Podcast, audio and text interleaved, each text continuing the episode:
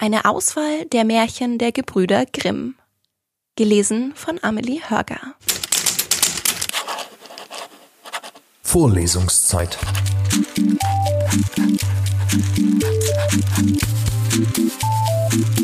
Der Geschichten-Podcast für jede Gelegenheit.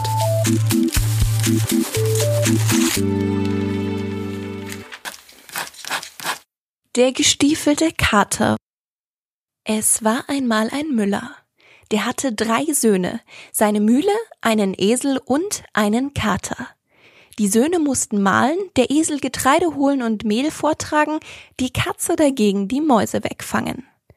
Als der Müller starb, teilten sich die drei Söhne die Erbschaft. Der älteste bekam die Mühle, der zweite den Esel, der dritte den Kater.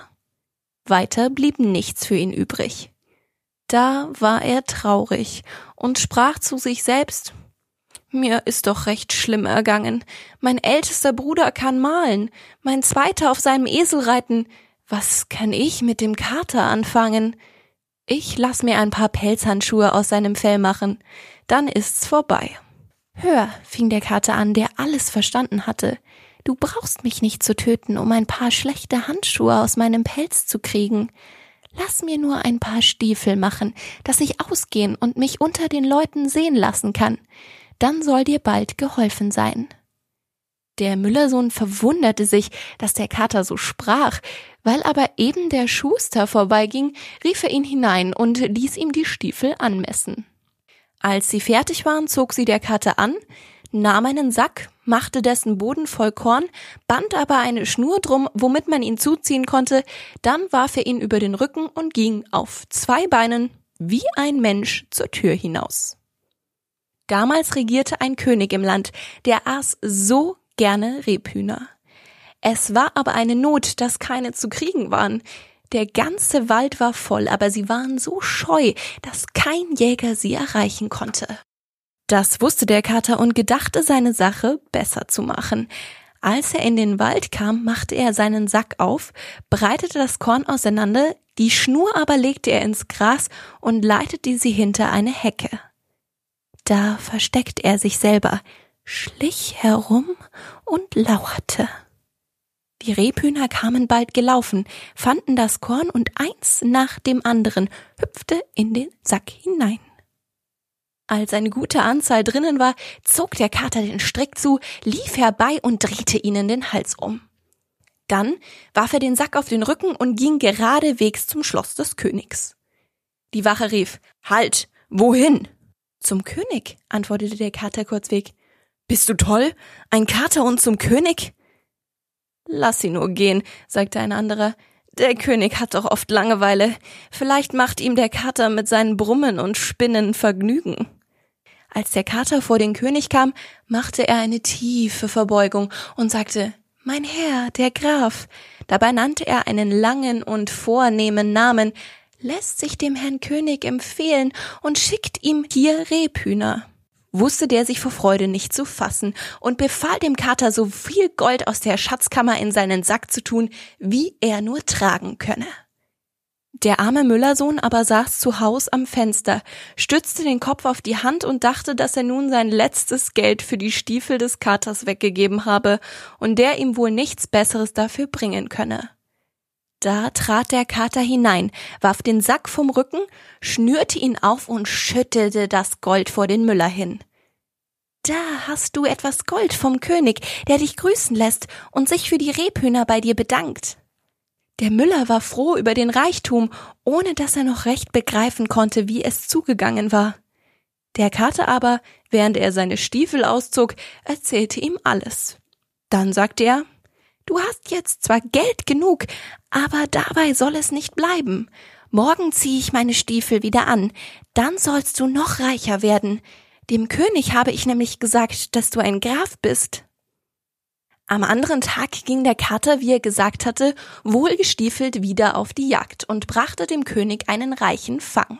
So ging es alle Tage, und der Kater brachte alle Tage Gold heim und ward so beliebt beim König, dass er im Schlosse ein- und ausgehen durfte. Einmal stand der Kater in der Küche des Schlosses beim Herd und wärmte sich, da kam der Kutscher und fluchte. Ich wünschte, der König mit der Prinzessin wären beim Henker. Ich wollte ins Wirtshaus gehen, einmal einen trinken und Karten spielen. Da sollte ich sie spazieren fahren an den See. Wie der Kater das hörte, schlich er nach Hause und sagte zu seinem Herrn, wenn du ein Graf und reich werden willst, so komm mit mir hinaus an den See und bade darin. Der Müller wusste nicht, was er dazu sagen sollte, doch folgte er dem Kater, ging mit ihm, zog sich splitternackt aus und sprang ins Wasser. Der Kater aber nahm seine Kleider, trug sie fort und versteckte sie. Kaum war er damit fertig, da kam der König dahergefahren. Der Kater fing sogleich an, erbärmlich zu lamentieren. Ach, allergnädigster König, mein Herr, der hat sich hier im See zum Baden begeben. Da ist ein Dieb gekommen und hat ihm die Kleider gestohlen, die am Ufer lagen. Und nun ist der Herr Graf im Wasser und kann nicht heraus, und wenn er sich noch länger darin aufhält, wird er sich erkälten und sterben. Wie der König das hörte, ließ er anhalten, und einer seiner Leute musste zurückjagen und von des Königs Kleider holen. Der Herr Graf zog sich dann auch die prächtigen Kleider an, und weil ihm ohnehin der König wegen der Rebhühner, die er meinte von ihm empfangen zu haben, gewogen war, so musste er sich zu ihm in die Kutsche setzen. Die Prinzessin war auch nicht bös darüber, denn der Graf war jung und schön, und er gefiel ihr recht gut.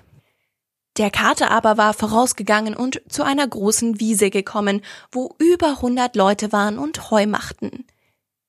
Wem ist die Wiese, ihr Leute? fragte der Kater. Dem großen Zauberer. Hört, jetzt wird gleich der König vorbeifahren.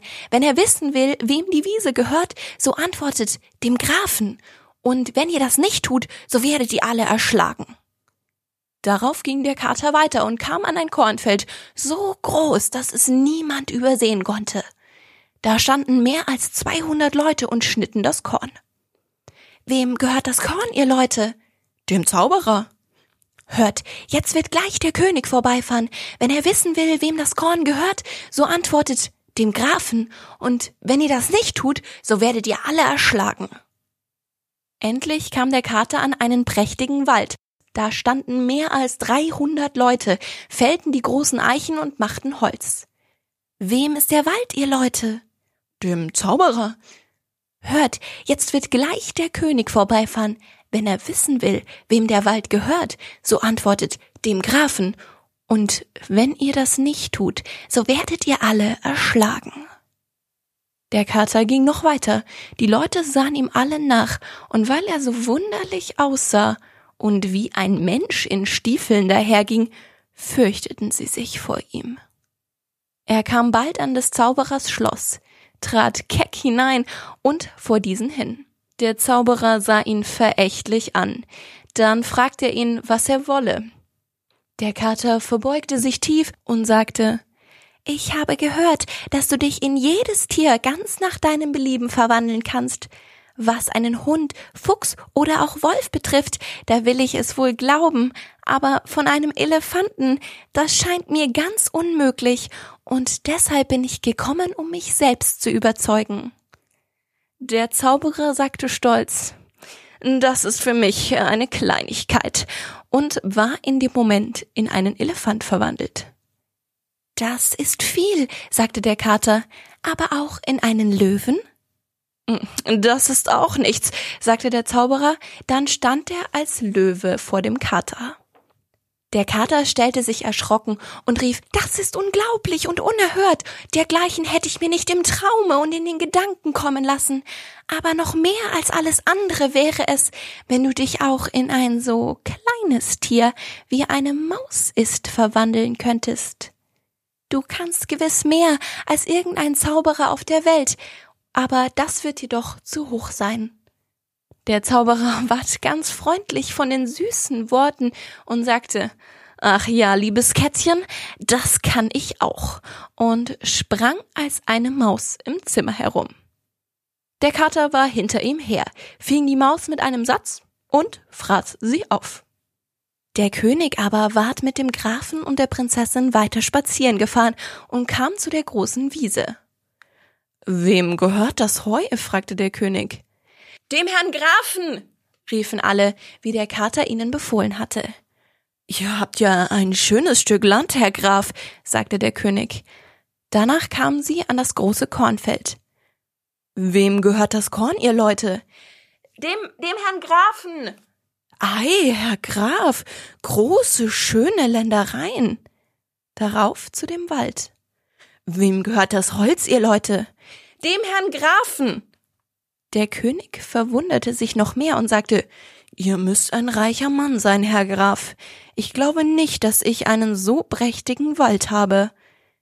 Endlich kamen sie an das Schloss. Der Kater stand oben an der Treppe, und als der Wagen unten hielt, sprang er hinab, machte die Türe auf und sagte Herr König, ihr gelangt hier in das Schloss meines Herrn, des Grafen, denn diese Ehre für sein Lebtag glücklich machen wird. Der König stieg aus und verwunderte sich über das prächtige Gebäude, das fast größer und schöner war als sein Schloss. Der Graf aber führte die Prinzessin die Treppe hinauf in den Saal, der ganz von Gold und Edelsteinen flimmerte. Da ward die Prinzessin mit dem Grafen versprochen, und als der König starb, ward er König. Der gestiefelte Kater aber erster Minister. Die zertanzten Schuhe. Es war einmal ein König, der hatte zwölf Töchter, eine immer schöner als die andere. Sie schliefen zusammen in einem Saal, wo ihre Betten nebeneinander standen, und abends, wenn sie darin lagen, schloss der König die Tür zu und verriegelte sie.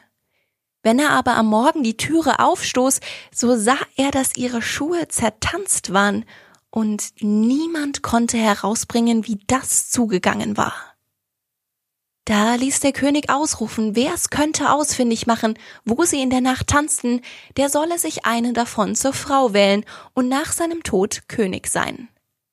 Wer sich aber meldete und es nach drei Tagen und Nächten nicht herausbrächte, der hatte sein Leben verwirkt. Nicht lange, so meldete sich ein Königssohn und erbot sich das Wagnis zu unternehmen. Er ward wohl aufgenommen und abends in ein Zimmer geführt, das an den Schlafsaal stieß.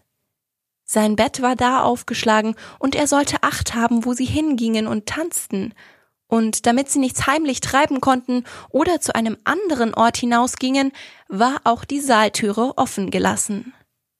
Dem Königssohn fiel's aber wie Blei auf die Augen, und er schlief ein und als er am Morgen erwachte, waren alle zwölf zum Tanz gewesen, denn ihre Schuhe standen da und hatten Löcher in den Sohlen. Den zweiten und dritten Abend ging's nicht anders, und da ward ihm sein Haupt ohne Barmherzigkeit abgeschlagen. Es kamen hernach noch viele und meldeten sich zu dem Wagestück, sie mussten aber alle ihr Leben lassen. Nun trug sich's zu, dass ein armer Soldat, der eine Wunde hatte und nicht mehr dienen konnte, sich auf den Weg nach der Stadt befand, wo der König wohnte. Da begegnete ihm eine alte Frau, die fragte ihn, wo er hin wolle. Ich weiß selber nicht recht, sprach er und setzte im Scherzen zu, ich hätte wohl Lust, ausfindig zu machen, wo die Königstöchter ihre Schuhe vertanzen und danach König zu werden. So schwer ist das nicht, sagte die Alte. Du musst den Wein nicht trinken, der dir abends gebracht wird, und musst tun, als wärst du fest eingeschlafen. Darauf gab sie ihm ein Mäntelchen und sprach Wenn du das umhängst, so bist du unsichtbar und kannst den Zwölfen dann nachschleichen. Wie der Soldat den guten Rat bekommen hatte, ward's ernst bei ihm, so dass er ein Herz fasste, vor den König ging und sich als Freier meldete. Er ward so gut aufgenommen wie die anderen auch und wurden ihm königliche Kleider angetan. Abends zur Schlafenszeit ward er in das Vorzimmer geführt, und als er zu Bette gehen wollte, kam die Älteste und brachte ihm einen Becher Wein. Aber er hatte sich einen Schwamm unter das Kinn gebunden, ließ den Wein da hineinlaufen und trank keinen Tropfen. Dann legte er sich nieder, und als er ein Weilchen gelegen hatte, fing er an zu schnarchen wie im tiefsten Schlaf. Das hörten die zwölf Königstöchter, lachten, und die älteste sprach, der hätte auch sein Leben sparen können. Danach standen sie auf, öffneten Schränke, Kisten und Kasten und holten prächtige Kleider heraus, putzten sich vor den Spiegeln, sprangen herum und freuten sich auf den Tanz. Nur die Jüngste sagte, Ich, ich weiß nicht, ihr freut euch, aber mir ist so wunderlich zumut. Gewiss widerfährt uns ein Unglück. Du bist eine Schneegans, sagte die Älteste, die sich immer fürchtet. Hast du vergessen, wie viele Königssöhne schon umsonst da gewesen sind? Wie sie alle fertig waren, sahen sie erst nach dem Soldaten, aber der hatte die Augen zugetan, rührte und regte sich nicht, und sie glaubten nun ganz sicher zu sein. Da stieg die Älteste an ihr Bett und klopfte daran. Alsbald sank es in die Erde, und sie stiegen durch die Öffnung hinab, eine nach der anderen, die Älteste voran. Der Soldat, der alles mit angesehen hatte, zauderte nicht lange, hing sein Mäntelchen um und stieg hinter der Jüngsten mit hinab. Mitten auf der Treppe trat er ihr ein wenig aufs Kleid. Da erschrak sie und rief, was, was ist das? Was hält mich am Kleid? Sei nicht so einfältig, sagte die Älteste. Du bist an einem Haken hängen geblieben. Da gingen sie vollends hinab, und wie sie unten waren, standen sie in einem wunderprächtigen Baumgang. Da waren alle Blätter von Silber und schimmerten und glänzten. Der Soldat dachte, du willst dir ein Wahrzeichen mitnehmen, und brach einen Zweig davon ab. Da fuhr ein gewaltiger Krach aus dem Baume. Die Jüngste rief wieder, es ist nicht richtig, habt ihr den Knall gehört? Die Älteste aber sprach, das sind Freudenschüsse, weil wir unsere Prinzen bald erlöst haben. Sie kamen darauf in einen Baumgang, wo alle Blätter von Gold und endlich in einen dritten, wo sie klarer Diamant waren. Von beiden brach er einen Zweig ab, wobei es jedes Mal krachte, dass die Jüngste vor Schrecken zusammenfuhr. Aber die Älteste blieb dabei, es wären Freudenschüsse. Sie gingen weiter und kamen zu einem großen Wasser, darauf standen zwölf Schifflein, und in jedem Schifflein saß ein schöner Prinz. Die hatten auf die zwölf gewartet, und jeder nahm eine zu sich. Der Soldat aber setzte sich mit der Jüngsten ein.